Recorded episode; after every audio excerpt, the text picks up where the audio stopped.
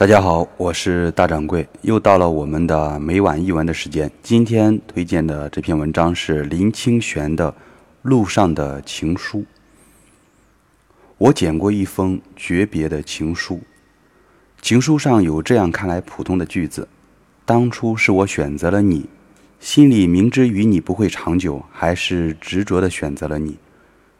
这些日子以来，谢谢你陪我走过这一段路。”你是一个很好的人，你一定会认识比我好上千倍的女孩。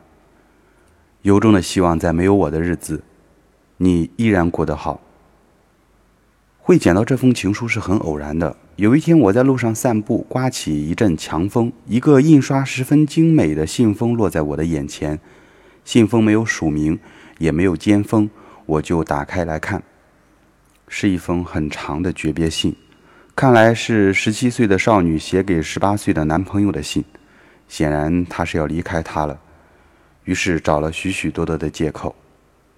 奇怪的是，这封信收信和发信的人都没有名字，写信的少女叫做 March，她的男朋友叫做 December，是三月写给十二月的信呢。可以想见，十二月收到这封信，脸如寒冬的样子。三月的信写的这么苦，心情也不像阳春的季节。可是，这么重要的信为什么会掉在路上呢？它有几个时间的可能：一是少女写信不小心遗落的；二是她随手丢弃；三是男朋友收到后非常生气，回家的路上就顺手扔了。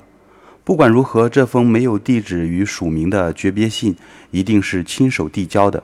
可见这个少女非常有诚意，又写诀别信，又亲手交托，不像我们年轻时的感情事件，对方离开时的理由到如今都还是谜一样。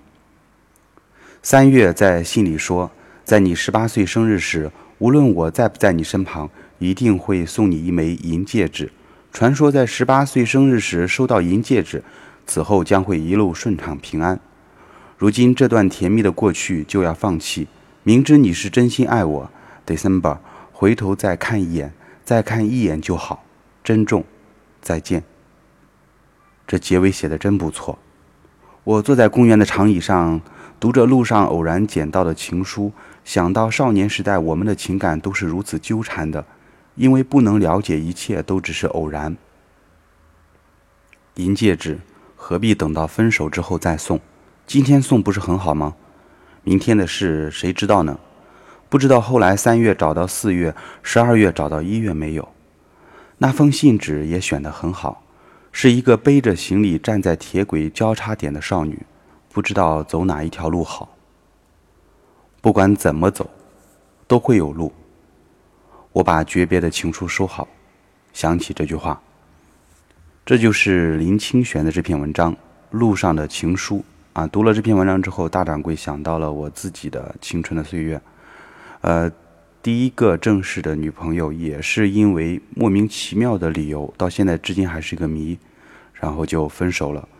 我能够想到她转身时流过的泪水，在那样的一个冬天，在那样的一个教室门口的拐角处，她转身走开。然后为此，我思索了整整一个冬季。到春天的时候呢，我发现这个人是永远也忘不掉了啊！这可能就是青春的记忆吧。